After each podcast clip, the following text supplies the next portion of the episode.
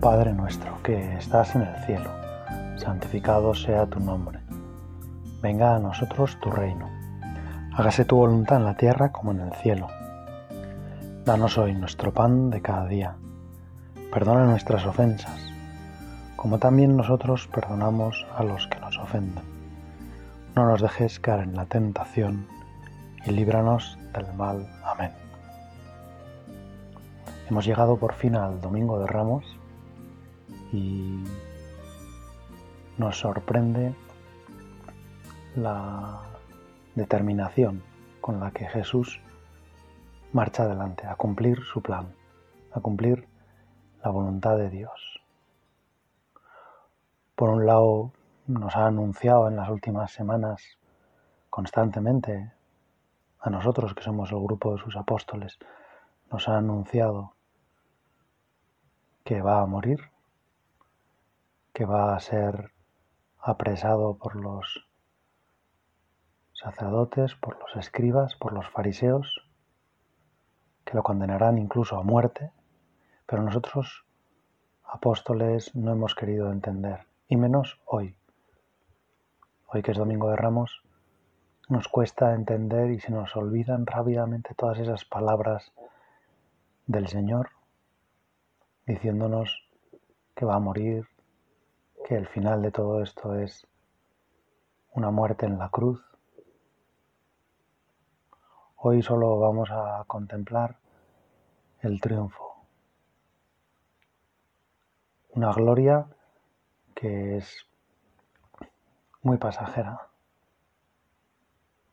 pero es un reconocimiento por parte del pueblo de que Jesús es el Mesías reciben con gritos de júbilo, Osana, bendito el que viene en nombre del Señor. Y ponen sus mantos y ponen sacan palmas. Y Jesús entra montado en un borrico. ¿Cuántas cosas queremos aprender de ti, Señor, en este día? ¿Cuánta ilusión nos hace pensar en acompañarte. Hoy será más fácil,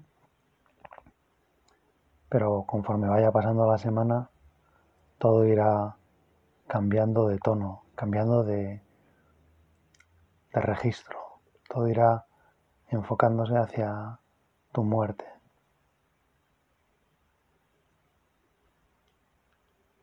¿Cuántas ganas tenía Jesús de ir a la cruz.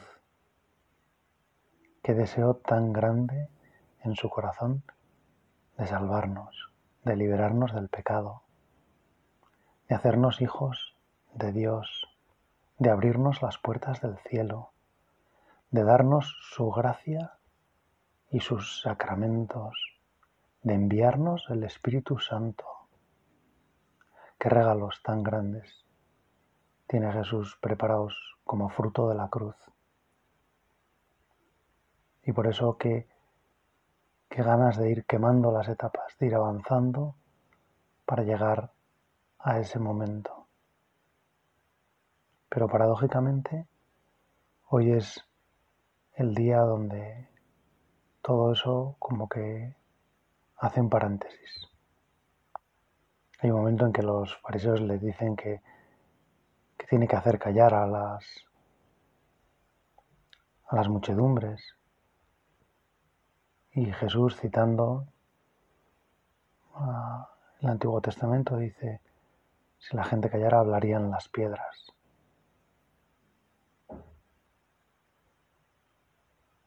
Porque está entrando en su ciudad santa el rey, el rey de los judíos, el Mesías, el elegido nuestro Señor. También queremos poner nuestros vestidos, nuestras túnicas, para que tú pases por encima de ellas. Y queremos poner también como nuestros lomos, como si fuéramos ese bórrico que no entendería nada todo lo que pasaba, que quizá iría nervioso, que quizá necesitara que alguno de los apóstoles fuera llevándolo del ronzal y tranquilizándolo De todas formas, Jesús se encargaría también de tranquilizarlo. Jesús sabía que todas esas alabanzas, todos esos aplausos, todas esas muestras de afecto iban a tornarse en gritos de condena al cabo de unos días. Por eso no, la forma en la que Jesús vivió aquella entrada en Jerusalén es muy diferente de cómo la vivieron todos los demás. El contraste de lo que había en el corazón de Jesús es muy diferente de lo que había en el corazón de sus discípulos, que quizá en ese momento pensaron que llegaba el momento de la instauración del nuevo reino y, donde ellos ya habían intentado encontrar unos puestos lo más posible lo más altos posible, lo más cerca posible de Jesús. Judas quizá pensó que llegaba el momento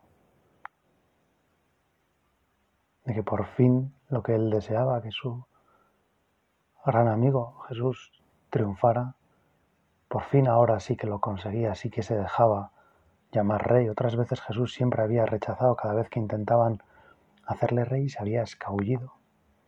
Después de una multiplicación de los panes y los peces, después de algún milagro, cuando veía que la gente estaba entusiasmada, Jesús se escapaba.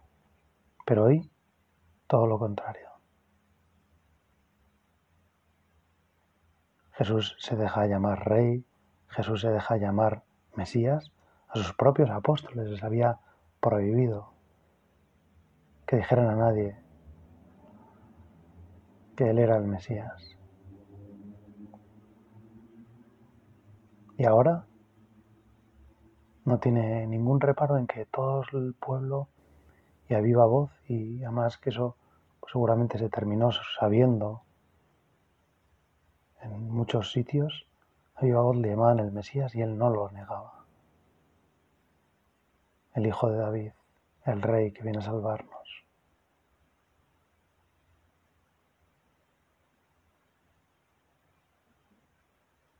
Qué contraste, Señor, el del Domingo de Ramos con el del Viernes Santo. Y eso es lo que quiere también en parte la Iglesia para prepararnos a lo que vamos a vivir.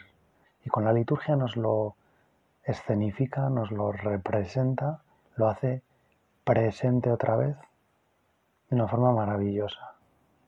Porque el comienzo de la celebración de este domingo es la procesión de los ramos, entramos de modo triunfal en la iglesia, el sacerdote entra pues bendiciendo los ramos y cantando y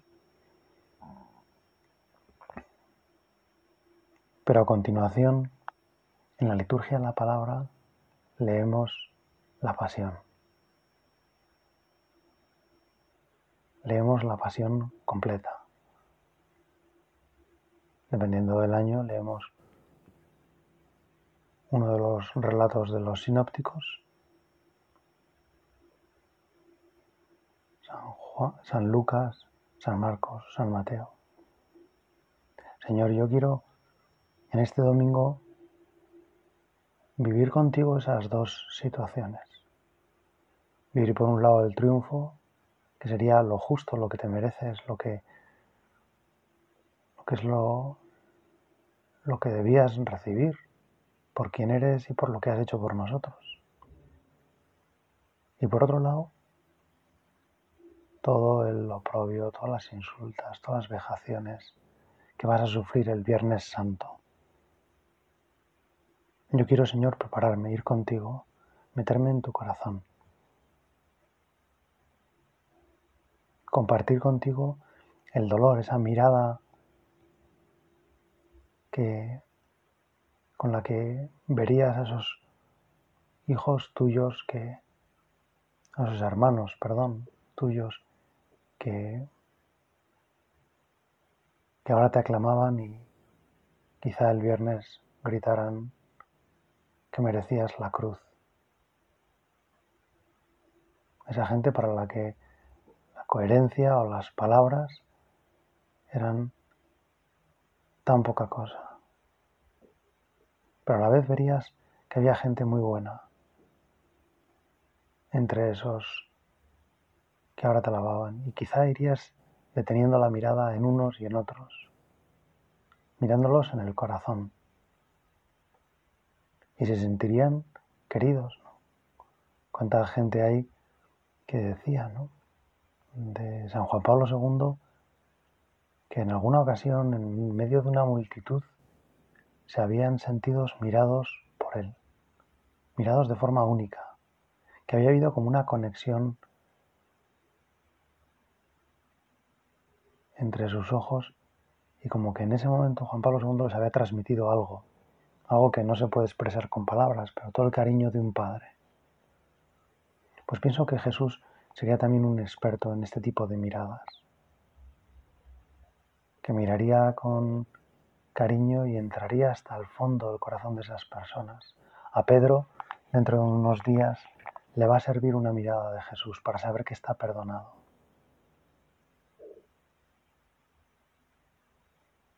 ¿Cómo miraría el Señor a, todas esas personas? Las conocía a todas, una a una, por sus nombres. Sabía perfectamente si alguno de ellos era alguno de los que había sido curado, sabía perfectamente cuáles eran sus historias, quiénes eran sus padres, sus amigos, su vida, cómo procuraban alabar a su Padre Dios y se deja hacer. Señor, ¿qué, nos quieres enseñar con, con este domingo de ramos? ¿Cuál es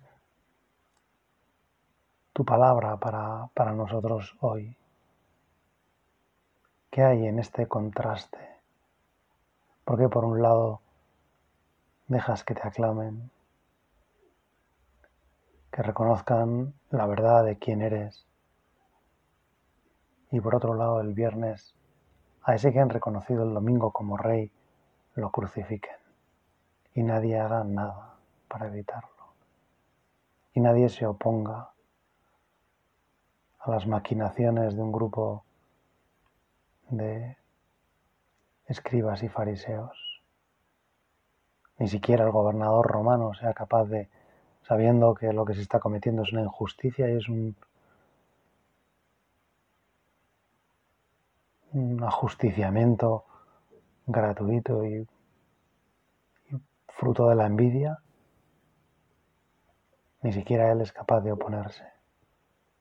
¿Qué está pasando, Señor? ¿Qué quieres hacerme ver? A lo mejor quieres que yo entienda que en el fondo mi libertad es algo precioso por ti, es en el fondo el fruto de la cruz. El gran fruto de la cruz, por supuesto, son la gracia, los sacramentos, la apertura del cielo, el Espíritu Santo pero todos ellos tienen como base nuestra libertad, la capacidad que tenemos tan fácil de elegir el domingo la alabanza y el viernes la condena. De querer estar contigo el domingo celebrando tu triunfo y querer estar también el viernes condenándote. No todos, lógicamente, de los que el domingo aclamaron al Señor, el viernes estaban crucificándolo, pero es llamativo ¿no? que una persona que entre en semejantes olores de triunfo y de ¿no? que eso llamó la atención y, y, y llenó de angustia al Sanedrín, que luego el viernes fuera tan aplastante la, forma de, solucionar aquel problema que había surgido. Quizás Señor, nos estás mostrando que nuestra libertad, la capacidad de estar contigo o contra ti, la tenemos tan dentro.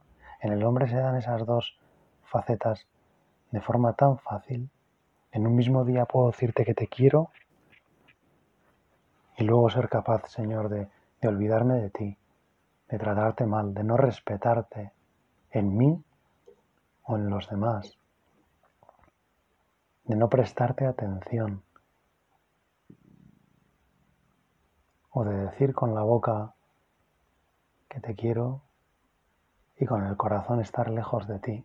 Por eso, Señor, me quiero adelantar al Viernes Santo y como tengo muchos viernes santos en mi vida donde he pecado, te he ofendido, te he condenado, te he escupido, te he abofeteado, me he burlado de ti, te he clavado con mis miserias y te he dejado colgado en la cruz durante horas. Señor, quiero pedirte perdón. Quiero empezar esta Semana Santa pidiéndote que me perdones, pidiéndote que me acompañes, Señor, que te necesito, que te doy gracias por la libertad que me has ganado con tu cruz, que te doy gracias por haber reinado de esa forma tan sencilla.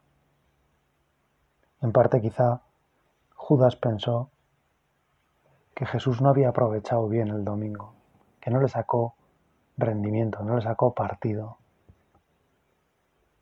que no encendió todavía más a las masas, que no las convenció de que había llegado el momento de la instauración del reino de Israel. Pero es que también en parte el mensaje de Jesús es que el reino había llegado, había llegado a la hora. Y la hora estaba previsto desde la eternidad que fuera así.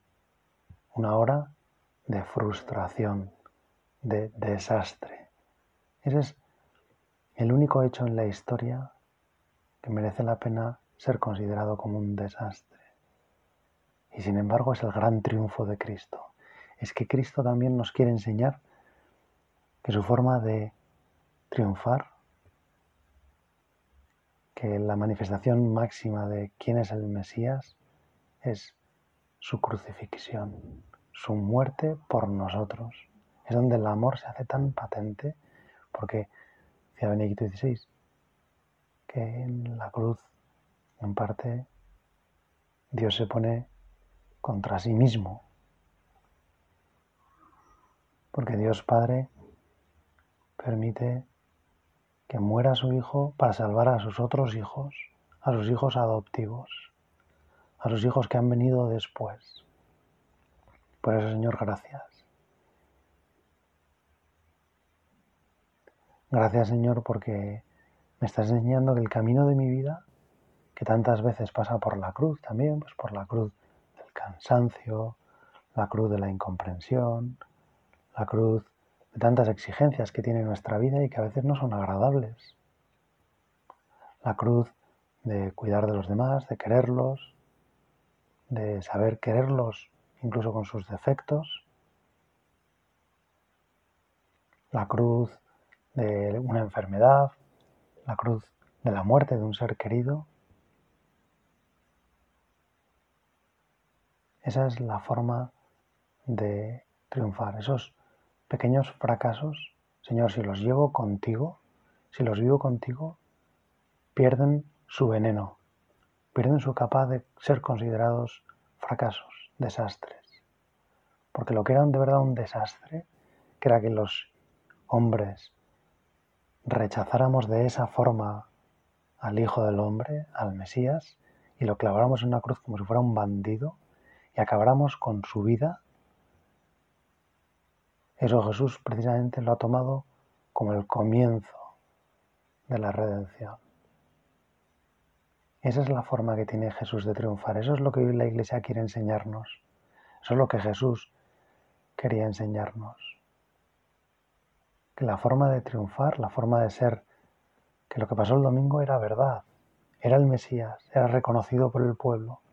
Pero el pueblo parece que no lo quiso reconocer en cambio el viernes. Y sin embargo, el viernes era también el momento de gloria. Es el momento del dolor, lógicamente, pero ahí está el comienzo de la gloria, comienzo de lo que viene después, el comienzo del final. El demonio pensaba que vencía de nuevo en un árbol y sin embargo en un árbol era vencido.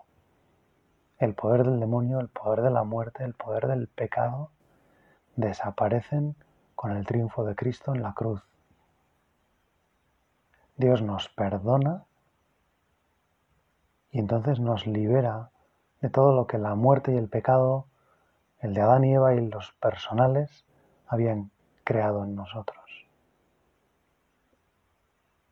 Ya no somos esclavos, ahora somos hijos, porque Jesús ha muerto y ha resucitado por nosotros.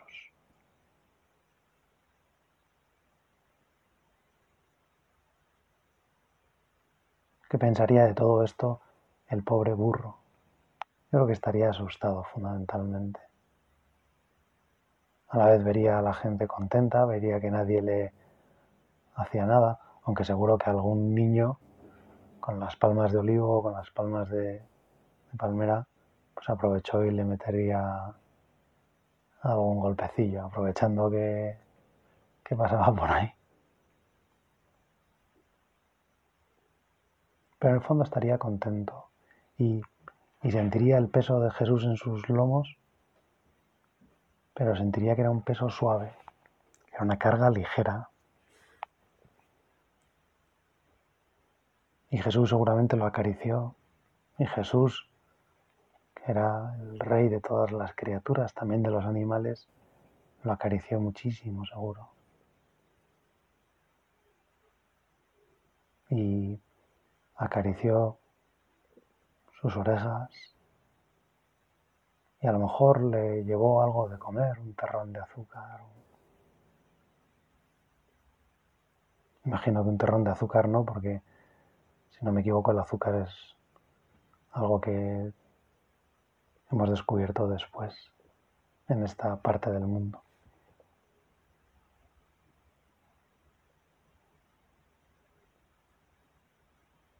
a lo mejor un trozo de pan o algo que habría sobrado de la comida o el desayuno.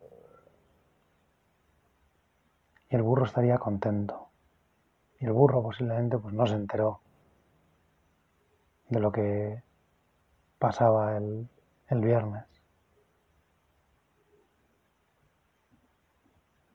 Quizá el burro en algún momento tuvo la tentación, si se puede hablar así, porque era un burro y porque obviamente los burros no, no piensan, no tienen libertad, son criaturas de Dios y por tanto respetables, pero, pero no son personas.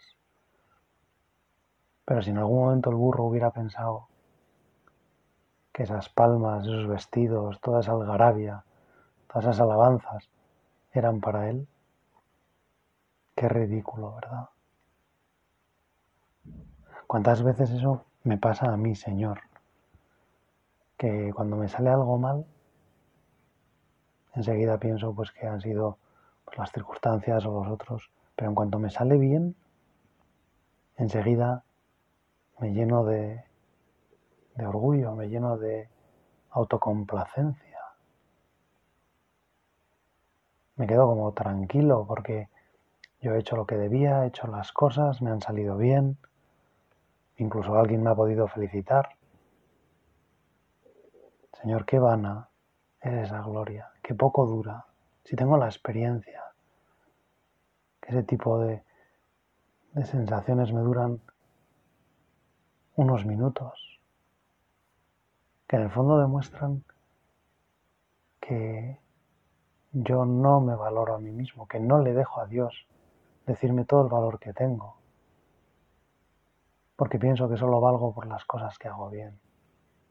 Y no me doy cuenta que tengo un valor tremendo porque Cristo ha vendido su vida, ha pagado con su vida todo lo que yo he destrozado, todo el daño que yo he hecho, Jesucristo lo ha remediado con su muerte, con su vida completa, con su vida entregada, con todos los segundos de esa vida vividos para la voluntad de Dios Padre. Y sin embargo yo, queriendo apropiarme de algo de esa gloria, de algo de lo que Jesús me ha regalado.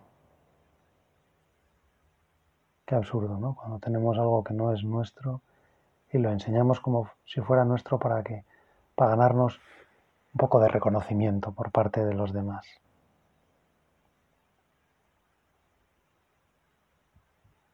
Señor, en realidad quiero descubrir que ese pequeño reconocimiento, esa gloria que, a lo mejor me deja un poco tranquilo, es el reverso de la angustia que siento tantas veces por vivir para mi gloria. Porque nadie sufre tanto como el soberbio. Nadie sufre tanto como el que necesita constantemente